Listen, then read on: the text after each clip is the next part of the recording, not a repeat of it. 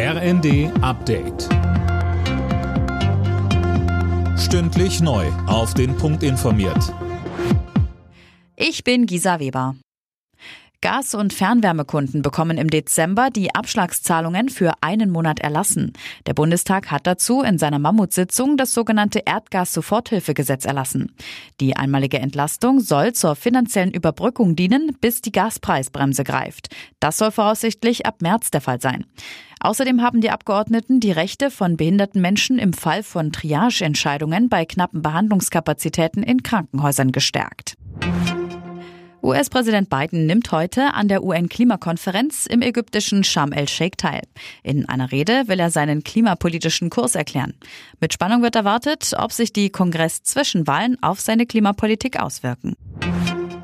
In Brüssel sind zwei Polizisten mit einem Messer angegriffen worden. Einer von ihnen wurde dabei so schwer verletzt, dass er verstarb. Die belgische Antiterrorstaatsanwaltschaft hat die Ermittlungen übernommen, da ein terroristisches Motiv vermutet wird. Der Angreifer wurde angeschossen und festgenommen. Er soll belgischen Medienberichten zufolge Stunden zuvor bereits mit Angriffen auf die Polizei gedroht haben. Und der Kader der deutschen Fußballnationalmannschaft für die WM steht. Mario Götze kehrt nach fünf Jahren zurück.